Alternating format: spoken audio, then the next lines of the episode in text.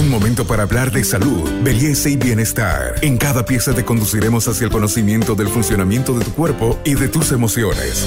Para avanzar hacia una mejor versión de ti mismo, esta es una sana idea de Pharmacore para que te mejores. Mi nombre es Greta Torres, soy voluntaria en la Asociación de Parkinson en el Partido de Psicología y hoy vamos a hablar de todo lo que es el abordaje psicológico. Bienvenidos a Buen Vivir. ¿Cómo puede el Parkinson sumergirnos en aguas de desolación, de soledad y de tristeza? Hoy vamos a ver cuál es la ayuda que se le puede dar a estos pacientes que merecen tener toda la atención y calidad de vida. Y para eso vamos a saludar a Greta, ella es psicóloga y por supuesto va a estar con nosotros compartiendo todos estos consejos en el área psicológica que pueden ayudar a los pacientes con Parkinson. Bienvenida Greta, gracias por estar acá. Muchas gracias por la cobertura, realmente estamos muy felices de poder compartir este espacio. Greta, si usted pudiera hablarnos de la importancia de, entender la mente, el pensamiento y el estado de los pacientes con Parkinson, ¿qué nos diría? Eh, realmente es un factor fundamental ¿no? para cómo ellos se van desarrollando, eh, cómo van progresando a lo largo de la enfermedad, cómo van conviviendo con los síntomas que van apareciendo. Eh, la depresión y la ansiedad es algo que aparece, de hecho, antes que los síntomas físicos o motores. ¿no? Entonces es muy importante que mediante esta red de apoyo que nosotros generamos puedan también ellos confiar, ¿no? empezar a confiar en que las cosas pueden estar bien si ellos también ponen de su parte.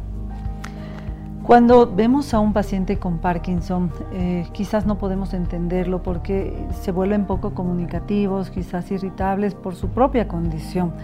Eh, ¿Cómo nosotros podemos romper el hielo con ellos y decirles que estamos ahí para brindarle ayuda, Greta? Bueno, es un proceso realmente complejo, ¿no? Para toda la familia y para los mismos pacientes. Eh, tratamos siempre de estar promoviendo la confianza, la comunicación, eh, que los pacientes no guarden, no reserven ¿no? Todos, todos estos miedos, toda esta angustia que va apareciendo eh, junto con la sintomatología de la enfermedad, sino que más bien sean capaces de expresarlo, de manifestarlo y que de a poco vayan construyendo también esta confianza.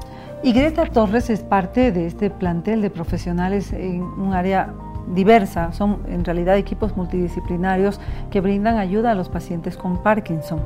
Cuando nosotros intentamos eh, entenderlos, además puede haber un primer momento que es de negación.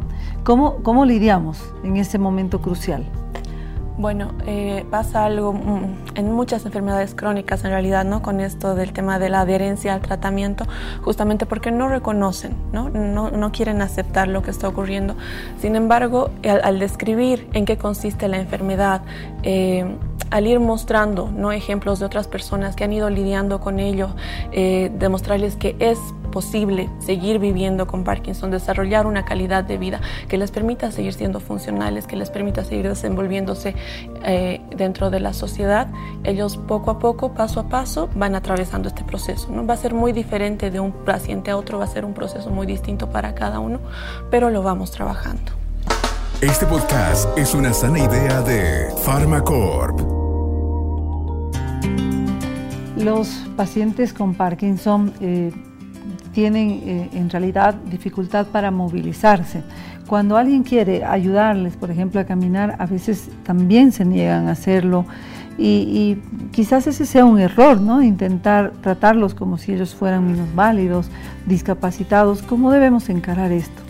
Eh, en efecto, no surgen muchas preocupaciones respecto a eh, las cosas que el paciente ya no va a poder hacer, entre comillas. Y es cierto, ¿no? Aclaramos siempre eh, que con esta enfermedad de repente muchas cosas van a cambiar, no van a ser iguales, ¿no? Nunca más. sin embargo, vamos adaptando estrategias, vamos adaptando el ambiente para que el paciente pueda seguir desenvolviéndose solo, ¿no? Si hay que quitar alfombras, si hay que quitar obstáculos del camino, si hay que quitar muebles, si hay que hacer que el espacio sea más grande para que él pueda transitar y movilizarse solo procurar eso antes que la asistencialidad, ¿no? Y algo importante es las terapias. Mucha gente habla de lo maravilloso que resulta el la tangoterapia o en realidad todos los eh, ejercicios controlados. Por, ejemplo, ellos no pueden hacer rutinas de ejercicios, pero pueden ejercitar algunos, algunas danzas que se han visto con excelentes resultados como el tango.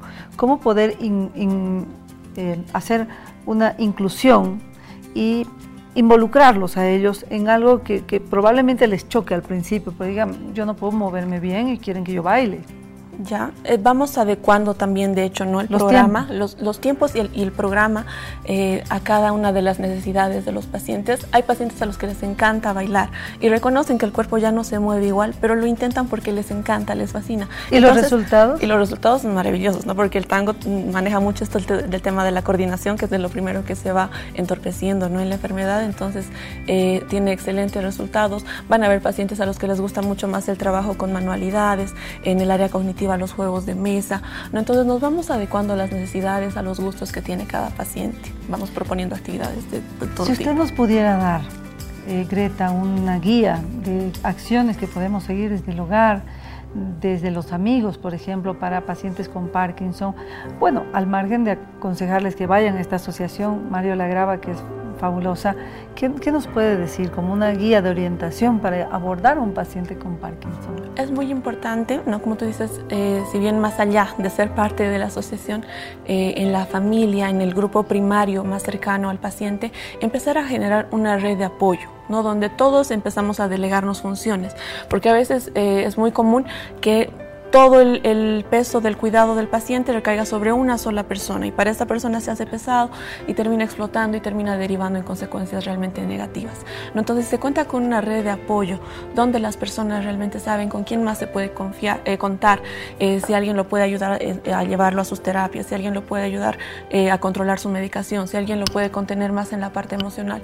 Empezar a generar esta red de apoyo va a ser realmente fundamental para los cuidadores como para el paciente. Y algo importante que es una palabra mágica que nos ayuda en todas las enfermedades y es el amor. El amor al ser querido, que sea o no sea familia, necesita de nosotros. Entonces, le agradecemos, eh, Greta Torres, por este maravilloso esfuerzo que hacen ustedes en la Asociación Mario Lagrava. Y por supuesto, le dejamos estos minutos para que usted nos dé algunos consejos antes de despedirnos.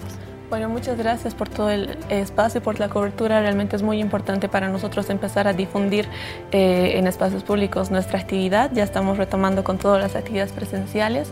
Entonces, eh, bueno, eso, ¿no? a partir de la comprensión del amor que nosotros podamos darles eh, a, las personas con Parkinson, ¿no? más allá de no empezar a, aislarlos o pensar eh, que, realmente sus limitaciones no los van a dejar desenvolverse, estemos siempre dispuestos a comprenderlos y a cooperar desde el lugar que nos toque desempeñar. Soy Carmen Milgar, han escuchado ustedes, el amor puede curarlo todo y ayudar mucho a los pacientes con Parkinson. Busquemos ayuda, brindemos ayuda y sobre todo entreguemos amor. Con nosotros será hasta nuestro próximo podcast. Hasta aquí llegamos hoy. Síguenos en nuestras redes sociales de Facebook, Instagram y en nuestra revista digital Buen Vivir. Esta es una sana idea de Pharmacore.